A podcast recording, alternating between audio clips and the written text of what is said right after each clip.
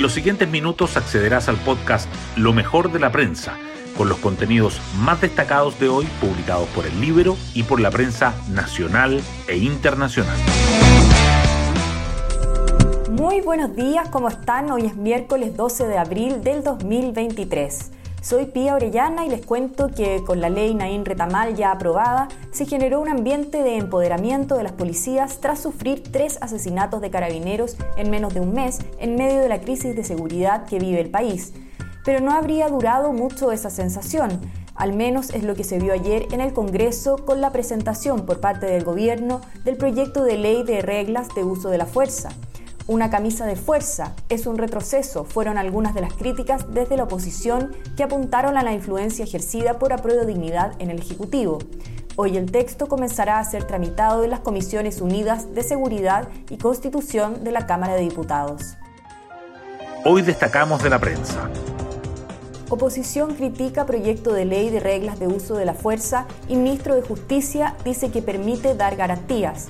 Las comisiones de Constitución y Seguridad de la Cámara de Diputados sesionarán en conjunto hoy para comenzar a tramitar el proyecto del Gobierno sobre las reglas de uso de la fuerza que tiene urgencia simple.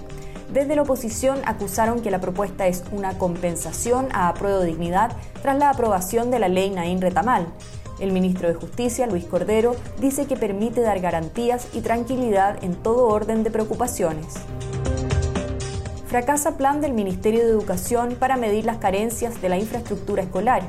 La cartera dividió al país en siete macrozonas para que postulantes efectuaran el estudio y solo recibieron propuestas para tres y no cumplían con las bases.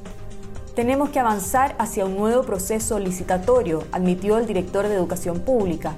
La última vez que se hizo un catastro para evaluar el déficit en infraestructura de colegios, liceos y jardines infantiles públicos fue en 2012 la idea era replicarlo 10 años más tarde. Contraloría alerta descontrol en Gendarmería sobre identidad de reos.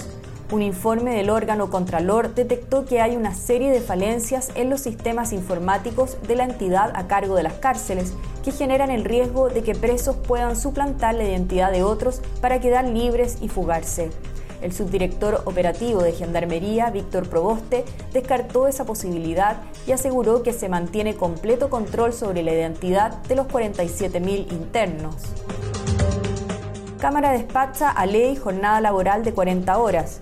Los diputados visaron los cambios realizados en el Senado y aprobaron el proyecto impulsado por el gobierno con 127 votos a favor, 14 en contra y 3 abstenciones. La norma que quedó lista para ser promulgada prevé la aplicación gradual, además de medidas de adaptabilidad y flexibilidad. El vicepresidente del Banco Central no ve impacto negativo. En el libro les contamos del vuelco judicial en el caso del carabinero acusado por apremios ilegítimos por la fiscal Jimena Chong y el Instituto Nacional de Derechos Humanos. El mayor Humberto Tapia había sido condenado a cinco años por disparar al suelo una escopeta de perdigones ante violentas protestas en el Liceo 7 que dejaron a dos alumnas con heridas leves. Ello en medio de un forcejeo para liberar a la directora del establecimiento que estaba retenida en su oficina. La Corte de Apelaciones dictaminó una serie de vicios en el juicio, el que se deberá repetir. Gobierno define las 10 primeras comunas del plan Calle sin Violencia critican exclusión de la Araucanía. La iniciativa partirá en cuatro municipios de la capital y seis de regiones. Además, habrá pilar preventivo en 120 comunas.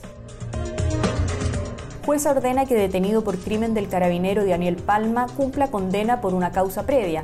Luis Lugo Machado fue condenado en 2022 a tres años de libertad vigilada por porte de arma prohibida ahora tendrá prisión efectiva por esta causa mientras espera juicio para establecer su participación en el asesinato del policía.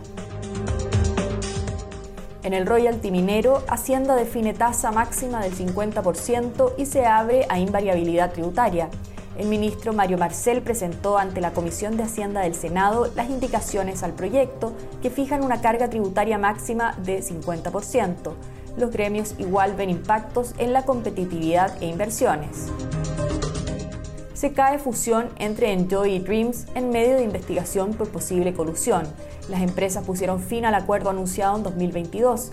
el trato seguía pendiente de autorización por parte de la Fiscalía Nacional de Económica, que en paralelo indaga posible colusión en última licitación de casinos de juego. Sudamericano Sub-17, Chile sufre ante Argentina en el inicio del hexagonal final. La Rojita perdió 2 a 0 con la albiceleste. No estuvimos a la altura, debemos mejorar mucho, declaró Hernán Caputo.